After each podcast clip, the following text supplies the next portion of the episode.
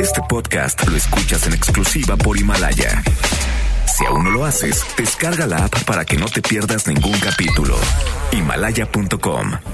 MBS Noticias presenta a Víctor Sánchez Baños, el trasfondo de la política y los negocios. Comenzamos.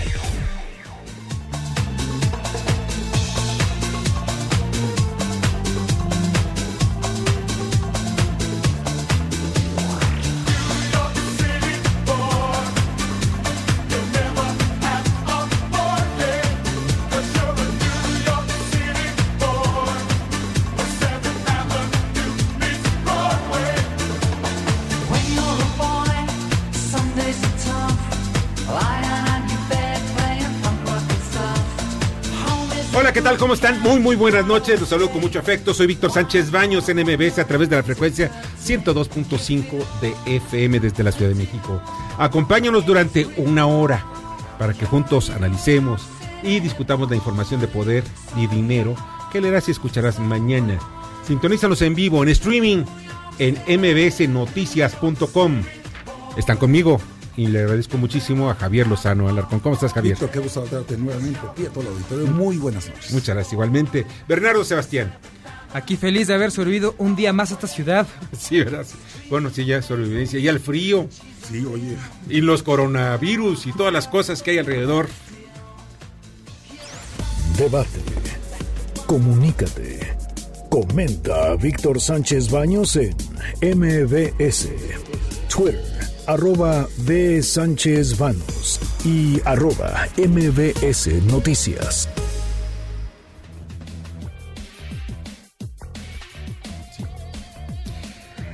Estas, estas son las expresiones y las historias de hoy. Esta es la voz de Rosario Piedra Ibarra, presidenta de la Comisión de los Derechos Humanos. Basta mencionar que en enero de 2015 y junio de, de 2019 la comisión gastó más de 8 millones de pesos en comidas, reuniones y 537 viajes, 82 de ellos al extranjero y que en ese mismo periodo se otorgaron a la oficina de la presidencia viáticos por un millón novecientos veintinueve mil cuatrocientos noventa pesos. Esto no va a volver a pasar. Bueno, y sobre el mismo tema, aquí la voz del senador Juan Cepeda.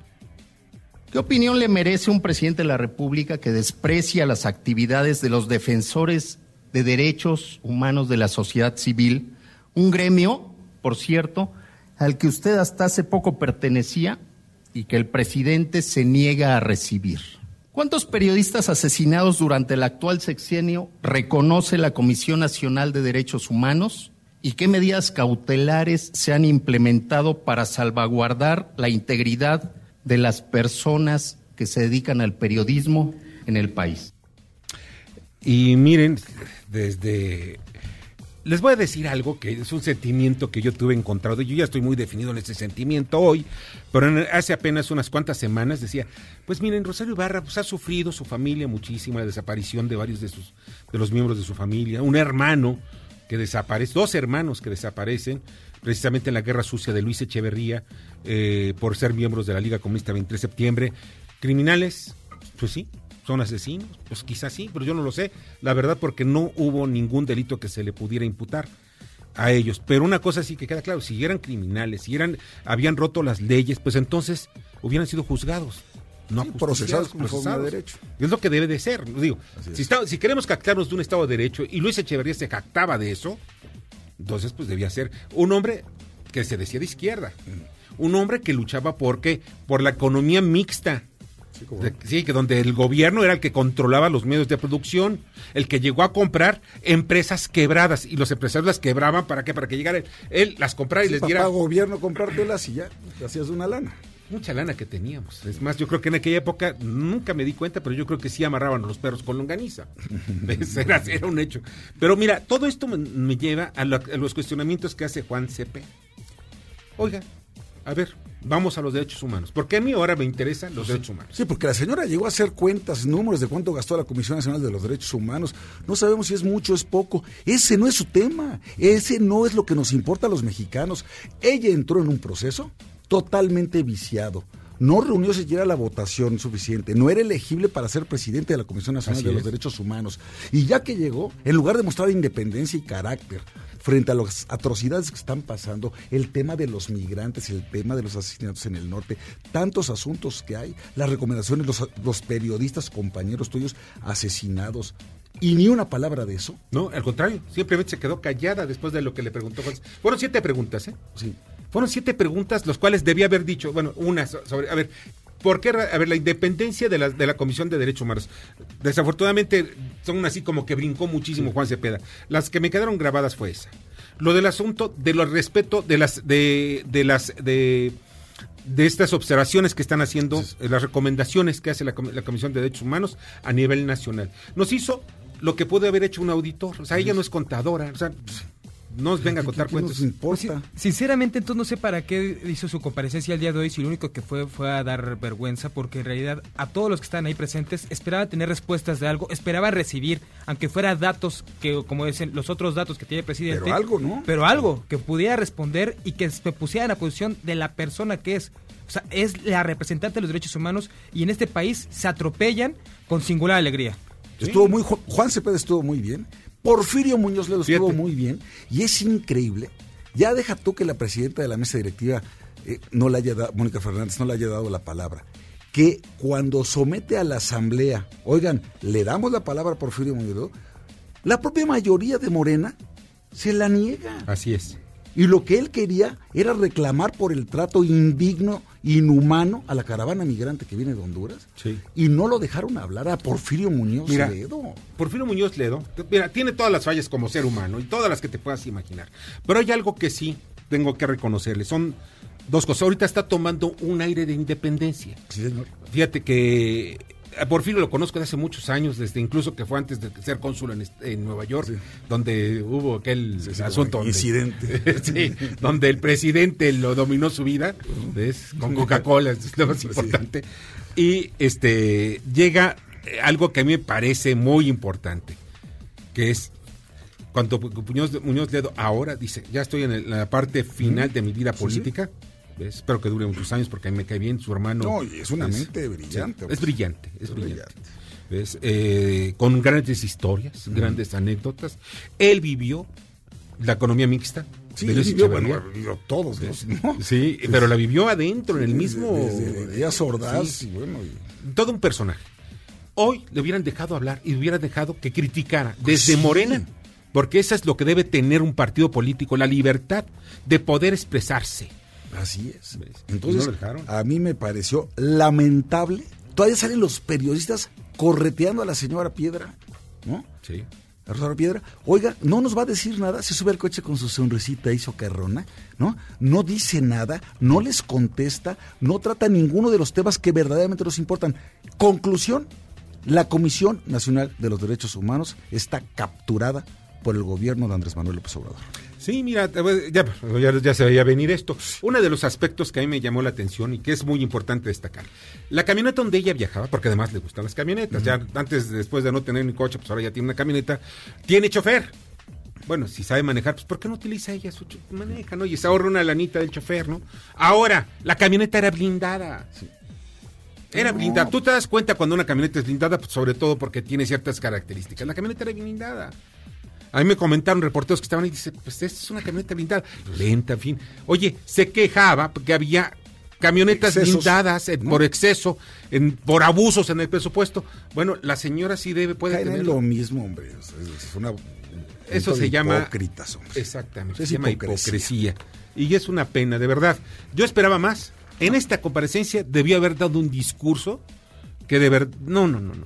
Para arrancar Por aplausos. lo menos para legitimarse, decir, bueno, hubo dudas sobre mi nombramiento, sobre el proceso de mi designación. Y miren cómo Aquí estoy. estoy. ¿eh? Aquí. Y miren cómo estoy cuestionando al gobierno en turno, para que se notase cierta independencia.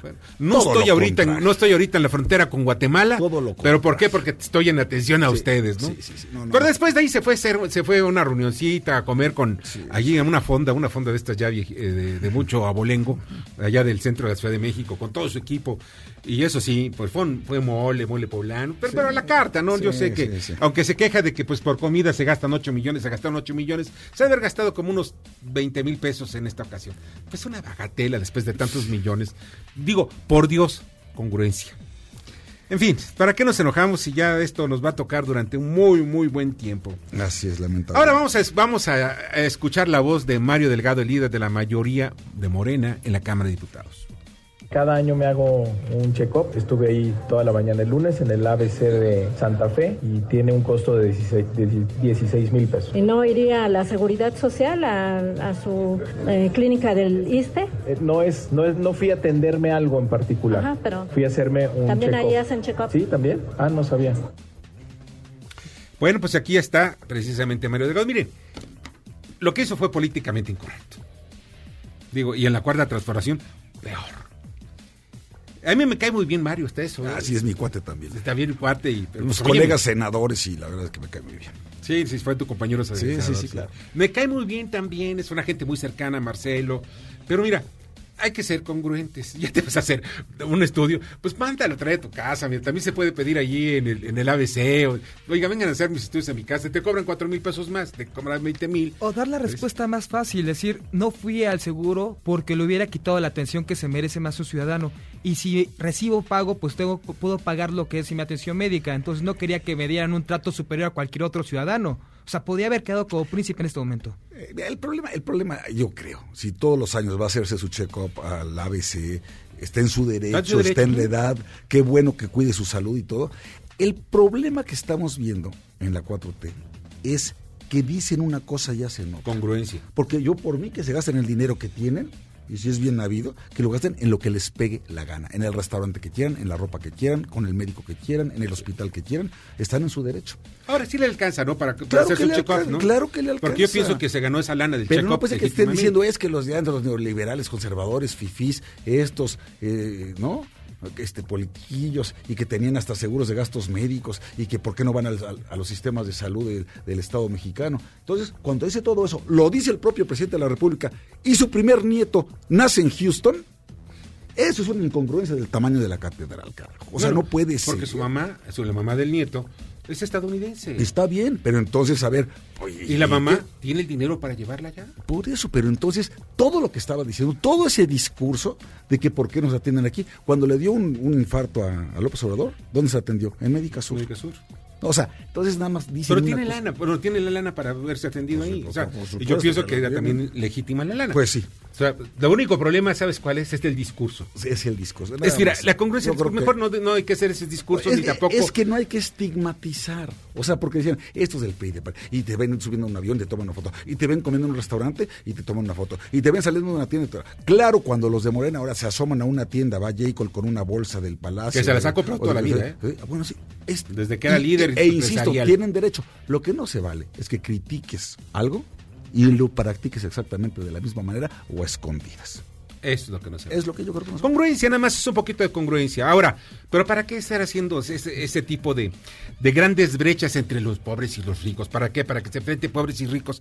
La verdad de las cosas es que los pobres aspiramos, digo, o las clases medias también, a ser algún día ricos, Pues sí. estar acomodados, No tener se trata de poder que... que- nuestros hijos tengan buena, buena educación. No se trata de que empobrezcas a toda la población, al contrario, a los que tienen, están marginados y sin oportunidades, que puedan salir adelante con su, Eso. adelante con su propio trabajo y su propio esfuerzo, y por eso necesitas generar fuentes de empleo, y eso se da con inversión y con seguridad jurídica.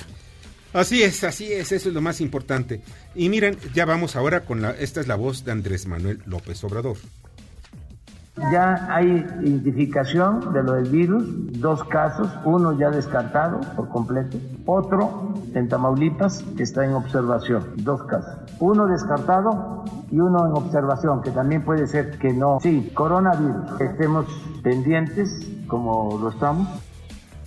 Bueno, pues es el asunto del coronavirus. Yo me acuerdo de, de rápidamente les voy a platicar lo que incluso hicimos un reportaje para National Geographic en donde Ronald Rumsfeld con el caso de el AH1N1 eh, pues fue casi nosotros mexicanos surge aquí el, el- Sí, aquí el asunto cero en Córdoba, Veracruz y se empieza a generar todo un pánico, realmente fue pánico.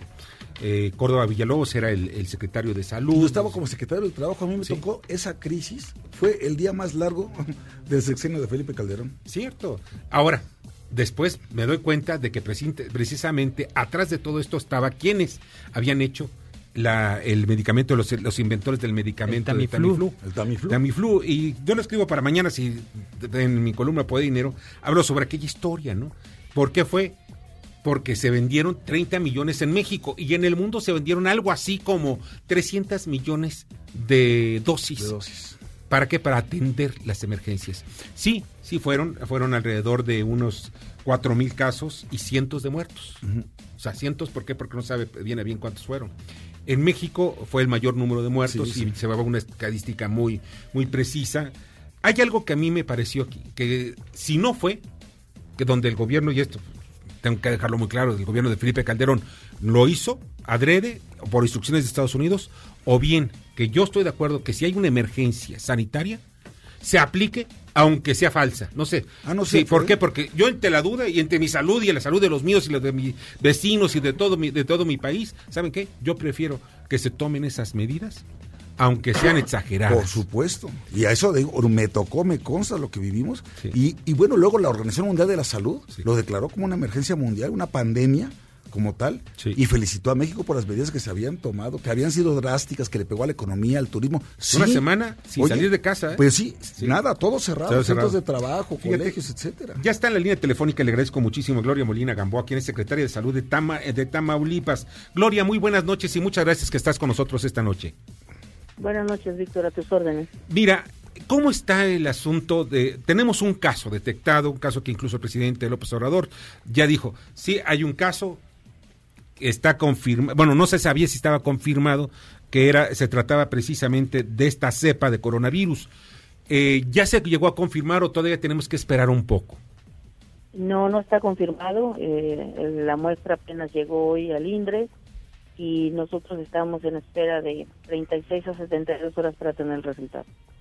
O sea, eh, pero sí está bajo observación este, esta persona que, que vino, que viajó a China y que llegó a, a Tamaulipas, ¿verdad?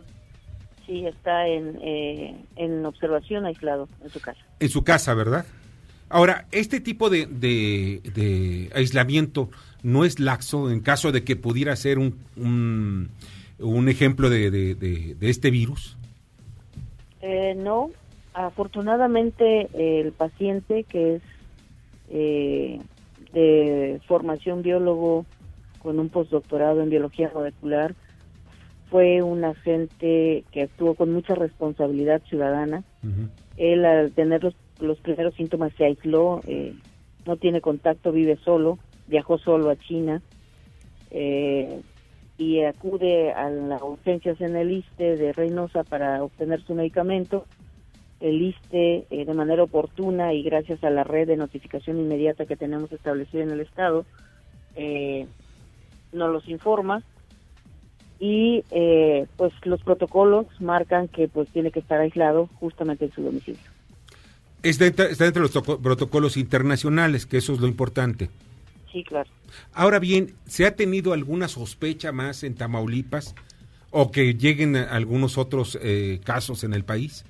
No, en Tamaulipas es lo único que tenemos y lo que estamos haciendo ahorita es el estudio de sus contactos. Ahora, por otra parte, eh, ¿cuáles son las medidas que a través de la Secretaría de Salud les han, les han propuesto para, eh, para controlar o la llegada de este tipo de, de- de enfermos o pacientes?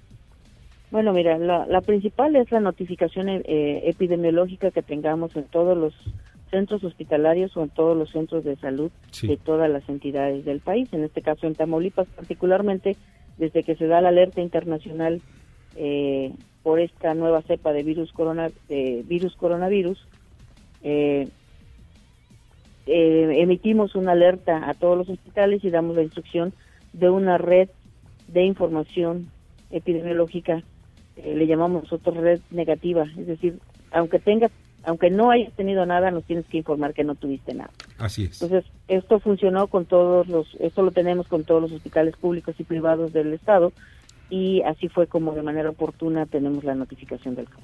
Bernardo. Hola, ¿qué tal? Buenas noches, Gloria. Eh, ¿Este virus qué tan letal puede llegar a ser a la sociedad mexicana con nuestros hábitos? ¿Y qué podemos esperar esta, bueno, qué tenemos que esperar esta semana para poder definir la situación de una alerta sanitaria y todo eso? Mira, hasta ahorita, como ustedes saben, es una nueva cepa de este tipo de virus. Lo que podemos eh, saber ahorita se da por los casos que se han dado en China y en los países que han presentado ya casos positivos confirmados. Lo que te puedo decir como pues, responsable estatal de la salud en Tamaulipas y particularmente como epidemióloga que soy, es que la letalidad o, el, o lo mortal que puede ser la, la eh, patología es baja. Ya tenemos eh, algunos, ya hay algunos coronavirus que presentan, eh, que son conocidos y que han presentado infecciones respiratorias virales en, en, en humanos. Estos son poco letales, son poco mortales. La mayoría de los pacientes que lo padecen eh, sobreviven a la, infección y que eh, básicamente esa ha sido mi, primera eh, recomendación hacia la población de, Tamaulipas y de todo el país en que guardemos la calma, eh, esperemos los resultados, se están haciendo todos los protocolos que aseguran la protección de la población en Tamaulipas y en, el, y en México y que seguramente tendremos y podremos salir adelante con este padecimiento. Pues ojalá, te agradezco muchísimo, Gloria, de verdad, que hayas estado con nosotros esta noche. Estamos a tus órdenes. Buenas noches. Buenas noches. Gloria Molina Gamboa, secretaria de Salud del Estado de Tamaulipas, donde está el único caso que está sospechoso, pero está controlado y bajo observación. bajo observación. Vamos al resumen informativo, Carmen Delgadillo. Golpean a padres y a niños con cáncer en el aeropuerto capitalino intentaron ingresar al aeropuerto para difundir el motivo del bloqueo que realizaron desde el mediodía. Más temprano estuvieron con ellos Alejandro Calderón, coordinador de abastecimiento de la Secretaría de Salud, y Simón Cagua, director de institutos y hospitales federales. Mostraron fotografías de los medicamentos que la Secretaría de Salud dijo que ha resurtido. Bueno, pero los papás no, no, los tienen, esa es la diferencia. Los tendrán, pero no los tienen los papás, ¿qué les importa? Hijos de músicos asesinados se convierten en guardias comunitarios. Los menores de entre 7 y 16 años de edad fueron vistos embosados y armados a la entrada de la localidad de Alcolazán, Guerrero. La Fiscalía Estatal señaló al, al grupo delictivo Los Ardillos como los responsables del asesinato. ANIPAC registra pérdidas por los cambios en el uso de plásticos.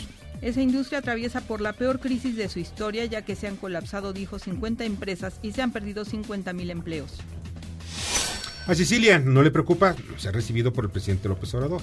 Invitó a todos aquellos que quieran alzar la voz en contra de la inseguridad y la injusticia en México para que participen en la marcha que sale mañana de Cuernavaca y llega el domingo al Zócalo de la Ciudad de México. Ordena INAI revelar contratos con Pegasus. El Centro Nacional de Inteligencia negó la información argumentando que no localizó ningún documento en torno al tema. Aprueba el Parlamento británico el Brexit. El texto negociado por el premier conservador Boris Johnson con Bruselas ahora debe ser promulgado por la reina Isabel, lo que debe ocurrir en unas horas más. Y ahora sí, en Estados Unidos inicia el impeachment contra el presidente Trump. Ya inició y mientras desde Dado Voz, el presidente estadounidense dijo que le hubiera encantado estar en primera fila para ver las caras corruptas de quienes comparecen. Bueno, está bien. Está echado para adelante. No, sí, sí, sí, está engallado. Muchas gracias, Carmen, Carmen Delgadillo. Vamos a unos mensajes y regresamos. Escuchas a Víctor Sánchez Baños. Vamos a una pausa y continuamos. Este podcast lo escuchas en exclusiva por Himalaya. Víctor Sánchez Baños en MBS Noticias. Continuamos. Ahora vamos con el dato útil. El 25 de enero se celebra el Año Nuevo Chino, que dará inicio al año lunar 4718, el año de la rata. Durante las siguientes dos semanas se realiza también la fiesta de las linternas. Debate. Comunícate. Da tus opiniones a Víctor Sánchez Baños en MBS.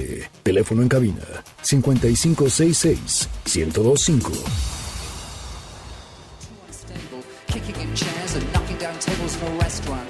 Muchas, muchas, muchas gracias que continúen con nosotros en MBS Radio, en MBS Noticias. Y miren, hay un problema que mucha gente, como no vemos, no lo vemos, pero sí lo sentimos. Es el problema de las enfermedades mentales en México.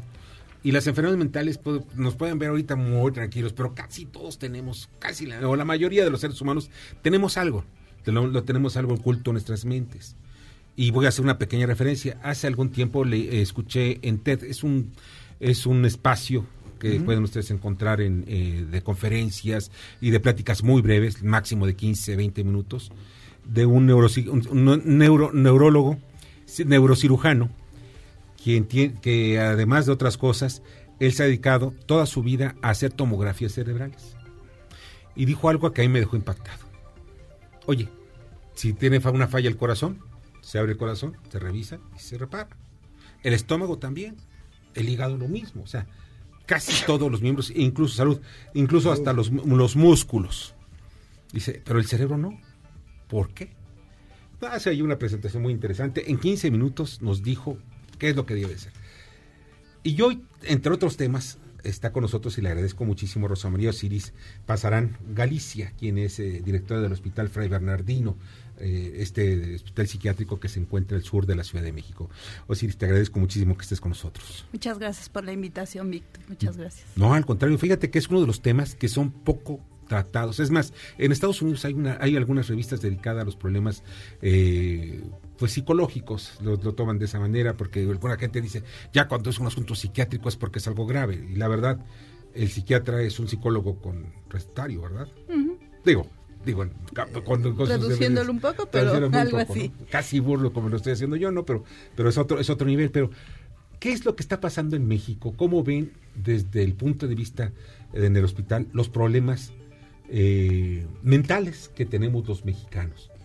Bueno, eh, nosotros los mexicanos eh, cada vez, eh, digamos, vamos de acuerdo a las estadísticas mundiales, ¿no? La depresión, por ejemplo, en México ocupa el 7.2% de las enfermedades mentales. Que no inter... eh, ahí hay una cosa muy importante que tú estás diciendo, Víctor. O sea, si tú le dices a alguien, ve con un psiquiatra, ¿qué te va a contestar? No estoy loco. Exacto. Sí, ¿verdad? Entonces estamos atravesados por eso. O sea, aunque los datos son contundentes de que cada día hay más gente con depresión, con ansiedad y con otros trastornos que voy a usar la palabra sin ánimos de ser ofensiva, pero sí clara, de locura. O sea, no hay un... Esta gente no tiene locura. ¿no? Pero no van a ir al psiquiatra porque finalmente el prejuicio que nos ah, atraviesa es que solo van al psiquiatra los que están locos. Y la mayoría de nuestra consulta de psiquiatría no son pacientes locos. Digo, se llama psicosis, ¿verdad? Pero lo digo en estos términos para tener una comunicación clara. Entonces, ¿qué está pasando? Bueno, que cada vez hay más gente con depresión, con ansiedad. 2020 eh, es- eh, se calcula en la OMS, no solo en México, sino en el mundo, la depresión es la segunda causa de atención. Y para el 2030 será la causa que más problemas dará para incapacidad y, y algo que se llama la infelicidad, ¿no? O sea, la gente puede no atenderse, tarda en ir a un... me- eh, la gente en México, antes de ir a ver un psiquiatra, le pregunta, fíjate, a la vecina, al sacerdote, em, al médico general, y el, ya no recuerdo cuál es el cuarto, pero el quinto en acudir es un psiquiatra. Y se tarda aproximadamente entre dos y cinco años. O sea, es algo muy serio. ¿Por qué? Por el prejuicio social. Entonces, ¿qué está pasando en México? Bueno, pues vamos camino a un país más industrializado, ¿no? Eh, con una vez más acelerada que tenemos, con mayor eh, frustración, ¿no? Estrés. estrés. Entonces tenemos una sociedad basada en el equilibrio del dinero, ¿verdad? Y entonces como esta sociedad nosotros decimos el posmodernismo, donde la voracidad nos acompaña, y perdón que hable de esto, es, es desde lo biopsicosocial. Y entonces en nuestra lógica social, bueno, el dinero es el, eh, eh, lo que rige.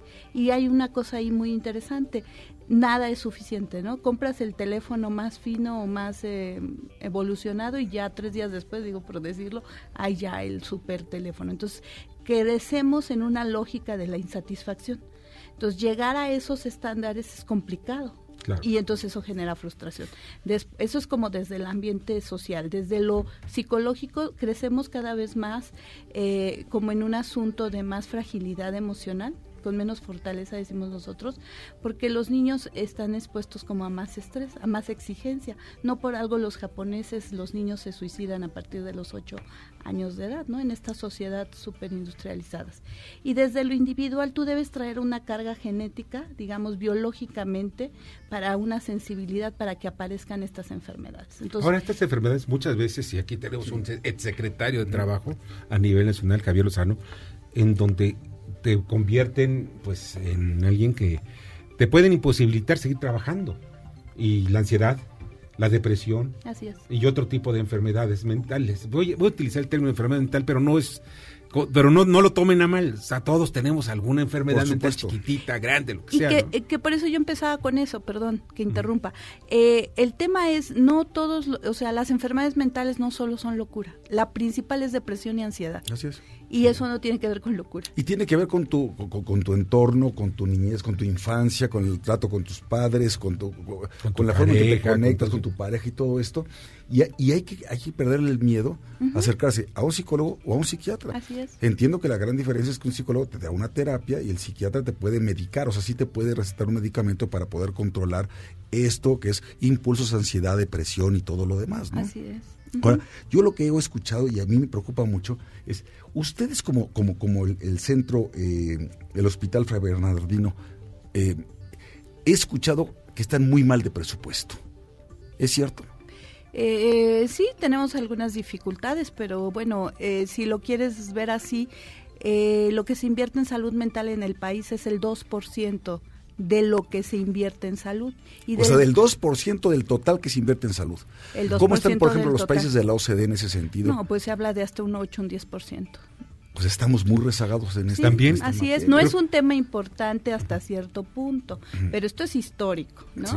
Entonces, finalmente la y salud... también viene, ¿por qué? Porque también hay menos psiquiatras. Ah, O somos cuatro mil psiquiatras en todo, todo el, el país. país. El indicador, por ejemplo, Alemania tiene más o menos 10 psiquiatras por cada 100 mil. Nosotros tenemos 1 punto no sé qué, Sí, sí, por casi cada 2 100,000, por cada sí. 100 mil. Es bajísimo. Bajísimo. Y, por ejemplo, somos 4 mil y algo. Y 2 mil psiquiatras están concentrados en Guadalajara, Monterrey y la Ciudad de México. En la Ciudad de México la mayoría están concentrados en la colonia del Valle bueno, así sí, de sí. específicos. Entonces el resto del país eh, realmente también el problema es que no hay psiquiatras, ¿sí? Hay zonas del país donde no hay psiquiatras. Así hay, por ejemplo, oferta de trabajo en gobierno, eh, dígase federal, plazas federales o estatales, y no hay cómo cubrirla con psiquiatra. No, y además, otro tema, digo, nos pasa como padres de familia y tal, tienes, contratas una póliza de seguro y lo primero que Ah, te sí. excluyen Es es, salud mental. esto. Así es. Cuando es un factor importante. Bueno, pues si es un tema, si es un trastorno, si es, una- es un problema que, que, que, que afecta a la persona como tal, ¿por qué esto está excluido? Como si fueras un bicho raro, cuando en realidad, como bien dices, doctora, pues la verdad es que tendrías que tomar esto con absoluta seriedad y naturalidad Así y es. atender a la gente a tiempo. Hay, hay una... Gloria, ¿cuánto le cuesta a Fray Bernardino un enfermo con, no sé, con esquizofrenia aguda o severa al año? al año. Mira, el dato específico no lo tengo, pero el día cama más o menos cuesta como dos mil pesos, una cosa así. Y claro que tenemos como opciones diferentes, ¿no?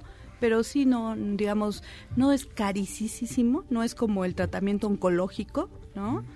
Porque además las enfermedades como esquizofrenia son, ahora sí ah, pasamos al, al, rubro de la pérdida de la realidad, de la psicosis, son enfermedades crónicas que no se curan, que se controlan. Entonces, lo básico de ahora es intentar que los cuadros de agudos, que un paciente tenga que ir a un hospital psiquiátrico sea lo menos. Tenemos excelentes herramientas terapéuticas como para contener, porque esto debe hacerse en equipo multidisciplinario, que es un psiquiatra, un psicólogo, un trabajador social, un equipo que apoya, acompaña y evita los internamientos. Y entonces promover áreas donde estamos en consulta externa con diferentes eh, dispositivos terapéuticos para contener al paciente, a la familia, que es muy importante, Claro. y evitar el internamiento.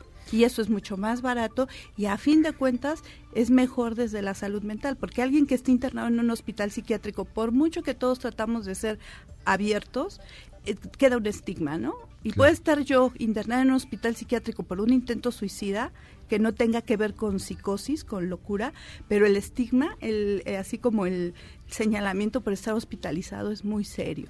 Entonces evitamos las Oye, hospitalizaciones. una última pregunta sobre el hospital, eh, sobre San Bernardino. Eh, de eh, Fraile. Fray, perdón, Fray San Bernardino. El, ¿Es cierto que a las tres semanas o a los tres meses a quienes tienes internos ahí se tienen que ir? Mira, no es que se tengan que ir, se- es- es- sabemos que 21 días en promedio podemos contener la gravedad. O sea, el modelo manicomial, porque así se llama, el sistema donde tú tienes que tener a un feo lugar... nombre, ¿no? Sí, suena medieval, ¿no? Sí. Eso ya no existe. O sea, debe existir un hospital psiquiátrico moderno, como lo que somos el Hospital Psiquiátrico Fray Bernardino Álvarez, donde el internamiento es mínimo. Son situaciones donde el paciente va a ir para ponerse a salvo él o la gente de su alrededor en un tiempo breve, con los En una mejores... crisis, digamos. Exacto, con los mejores eh, ofertas terapéuticas, farmacológicas y con un equipo de contención, de apoyo. Entonces, mantener a un paciente 21 días, 30 días, es, es un indicador excelente y la mayoría de nuestros pacientes están en ese promedio. Pues Osiris, no sabes cuánto te agradezco. Nos gustaría muchísimo que también pudiéramos platicar más de este tema porque es un tema tabú. Exacto. O sea, mucha gente no quiere hablar de eso cuando es algo cotidiano. Y nosotros decimos, perdón que interrumpa rapidísimo, la salud mental tiene que estar en la canasta básica.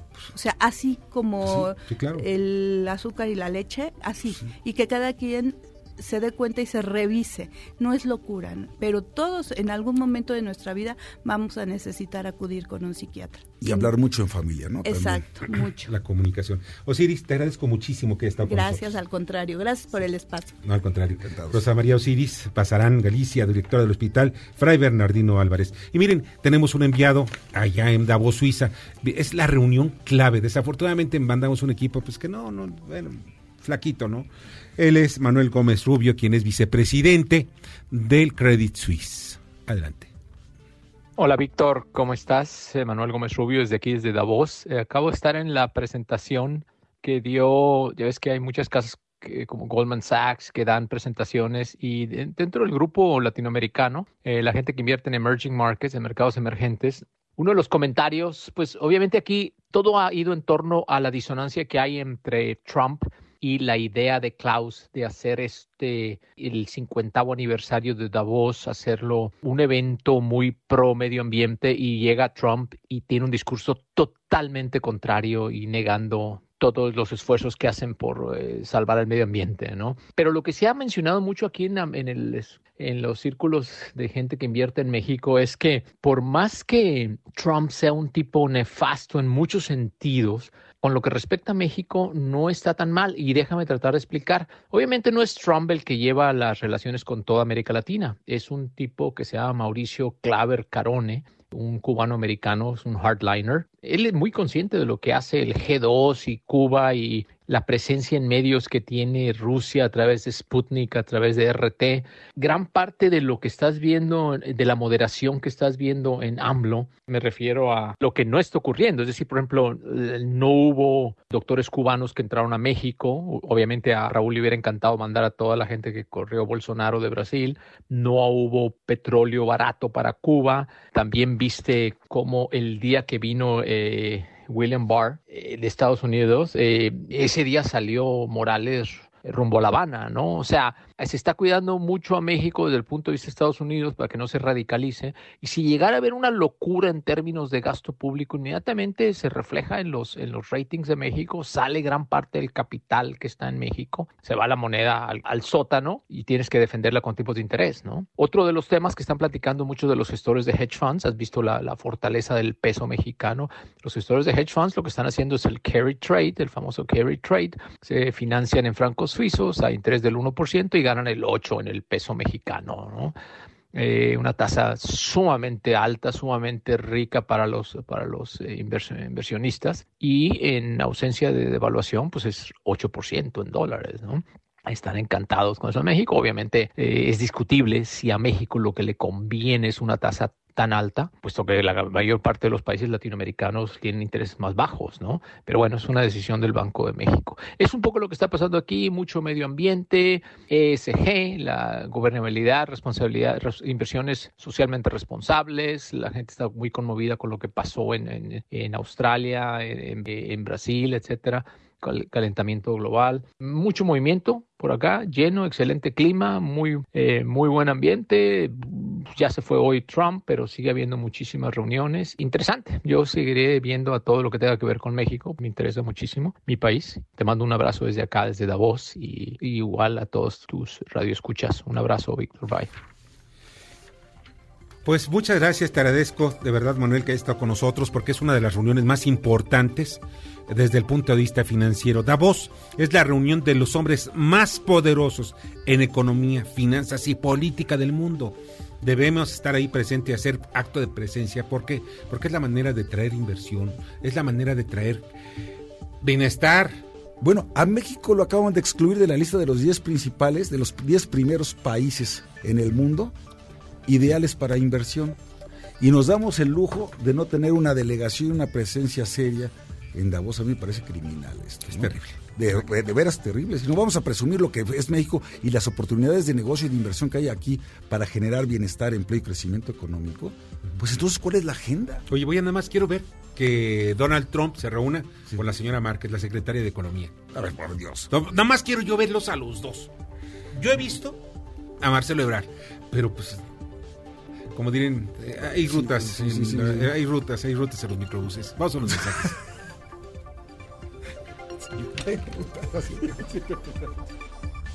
Pues buenas noches, aquí Gris Reiter con los demócratas abroad de México. Lo que estamos viendo esta semana es que los demócratas exponen su caso de manera meticulosa de que el presidente Trump abusó de su poder, que puso sus intereses políticos personales por encima de la Constitución de los Estados Unidos.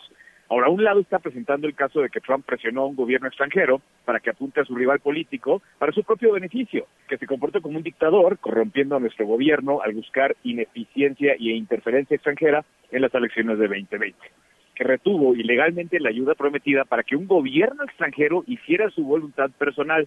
Y sorprendentemente tenemos a 53 senadores americanos, cada uno de los republicanos votando para ayudar a Trump en su encubrimiento de estas acciones.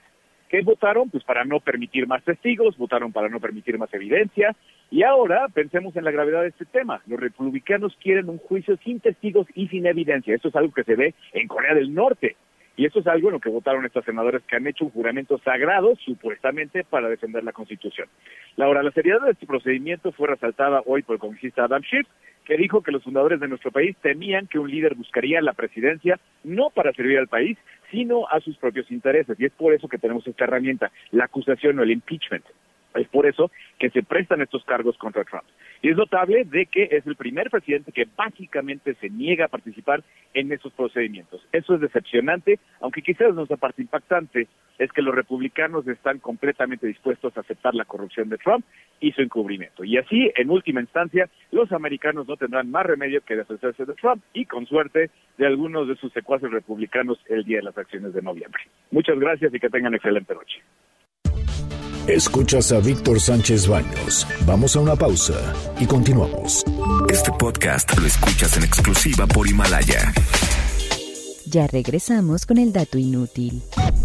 En México viven cerca de 14.000 personas procedentes de China y más de 100.000 mexicanos tienen ascendentes de ese país. Principalmente se habitan en Sinaloa, Nayarit, Jalisco, Nuevo León, Tamaulipas, Colima, Chiapas, Guerrero, Puebla y Ciudad de México. Facebook, Instagram y LinkedIn. Víctor Sánchez Baños. Tu voz se escucha en la radio. Muchas, muchas, muchas gracias que continúen con nosotros en MBS Radio, en MBS Noticias. Y no le pude agradecer adecuadamente a Gricha Rieder, quien es el representante del Partido Demócrata en México, su comentario que acabamos de escuchar. Y en estos momentos es muy valioso. ¿Por qué? Porque ya está inició el impeachment y los mexicanos debemos estar pendientes de lo que pasa más allá de la frontera. Sobre todo con Donald Trump, que por cierto ya están muy acuaches Donald Trump con Andrés Manuel López Obrador. Eh, Donald Trump dicen, esa es una frase que nunca se va a olvidarse. Me cae muy bien ese hombre. ¿Por qué? Porque sea socialista, me cae muy bien. No, pues está haciendo el trabajo sucio en la frontera. Y el, el muro que tanto prometió que iba a pagar México, lo terminamos pagando en la frontera sur con la Guardia Nacional. Y sabes algo, yo te voy a ser franco. Yo eh, quizá tengamos ahí una diferencia importante, pero yo estoy de acuerdo en que no estemos dejando pasar indiscriminadamente a tantos centroamericanos. Y eso lo debía haber hecho desde el año pasado. ¿No te acuerdas cuando el 8 de diciembre dijo Olga Sánchez Cordero, de- de- de mi- del 2019, cuando dijo Olga Sánchez Cordero, no, del 2018, 18. ¿no? Ya tenemos resuelto el asunto migratorio. ¿Cómo que resuelto el asunto migratorio? Todavía ahorita sale el presidente, tenemos cuatro mil visas para dar ese este empleo a los hondureños. Ya salió un chiapaneco y dice, oiga, no me pueden dar a mí que yo soy chiapaneco, que soy aquí de México, uno de esos cuatro mil empleos. Con uno. Con uno que me den. En fin, Bernardo Sebastián.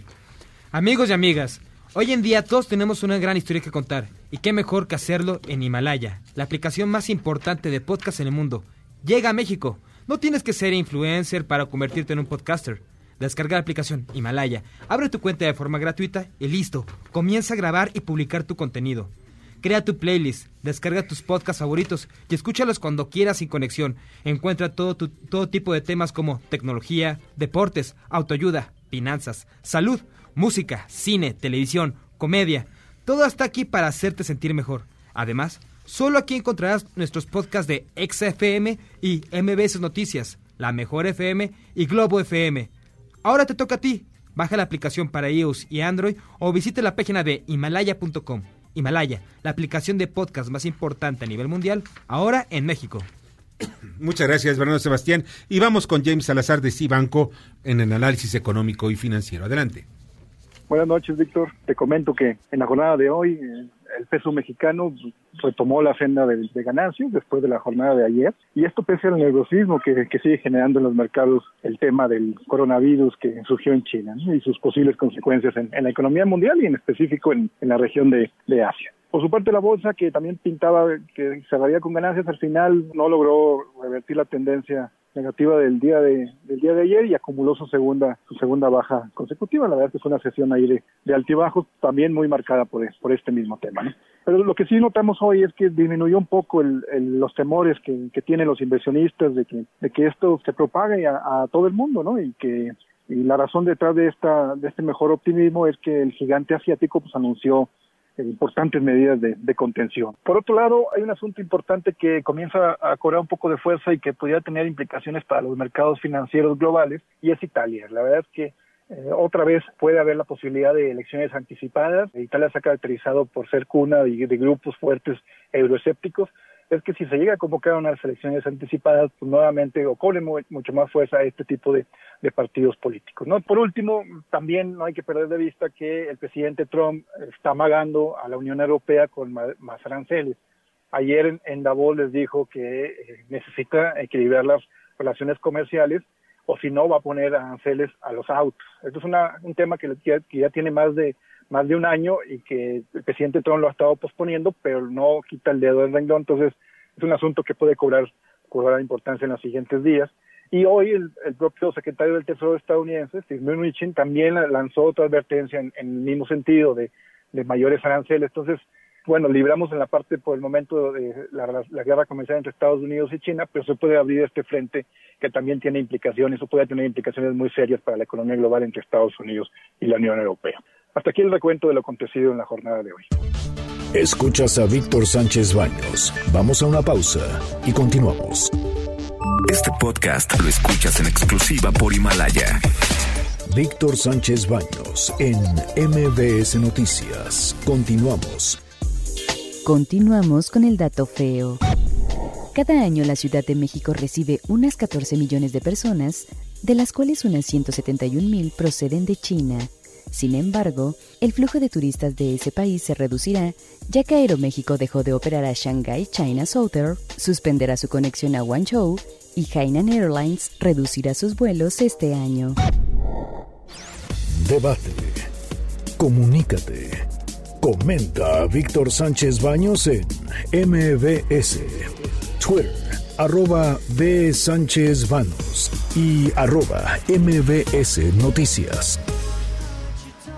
Muchas gracias, de verdad, muchas gracias que continúen con nosotros en MBS Radio, en Noticias. Vamos a las columnas político-financieras que leerán el día de mañana en los periódicos diarios de la Ciudad de México. Adrián Trejo, adelante después de la comparecencia de la señora Rosario Piedra Ibarra, podemos tocar un requiem por la Comisión Nacional de Derechos Humanos. Está visto que la señora no tiene idea de lo que es esta comisión y para qué sirve. En realidad, lo que presumió la señora durante su comparecencia con los diputados fue haber despedido al chef de la comisión.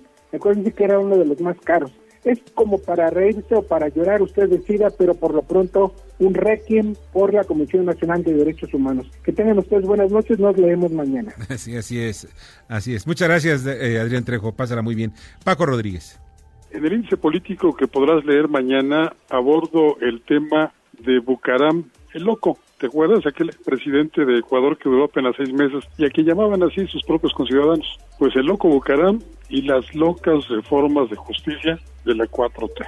Son verdaderamente de locura lo que se propone en esta iniciativa que se anuncia será presentada el primero de febrero. De eso y más te platico mañana, de esas locuras en el índice político.com. Mientras te envío, como siempre, un abrazo y mis deseos de buenas gracias y muchas, muchas noches. Muchas noches también para ti, Paco. Te agradezco mucho. Paco Ramírez.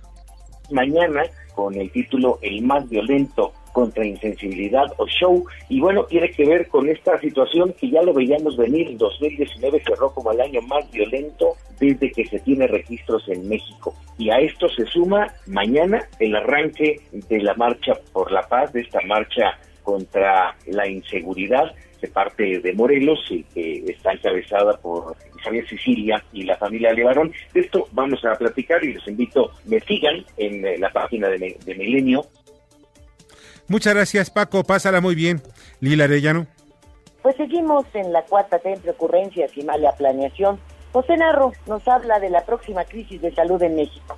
Y por incertidumbre dicen los españoles que no habrá aumento de inversión. El tren Maya y los capitales de la iniciativa privada para este proyecto ausentes. A ver si no, el virus chino nos agarra otra vez como espectadores de las cortinas de humo. Gracias, Víctor. Soy Lilia Arellano, Estado de los Estados, que puede encontrar en las redes sociales y en los diarios de provincia. Muchas gracias, Lilia. Pásala muy bien. Julio Brito. Como parte del proceso bienal de revisión sobre competencia y preponderancia en telecomunicaciones en México, las medidas asimétricas hacia América Móvil, el preponderante, han sido insuficientes, pues la concentración no ha cedido de manera relevante. Este tema y otros más en nuestra columna Riesgos y Rendimientos que se publica en el periódico La Crónica de hoy. Muchas gracias, Julio. Rogelio Varela. La construcción del Tren Maya interesa a constructoras nacionales y extranjeras que se disputarán un proyecto clave para la 4T. Mañana en el Heraldo de México Corporativo. Mi agradecimiento, Rogelio. Arturo Dam.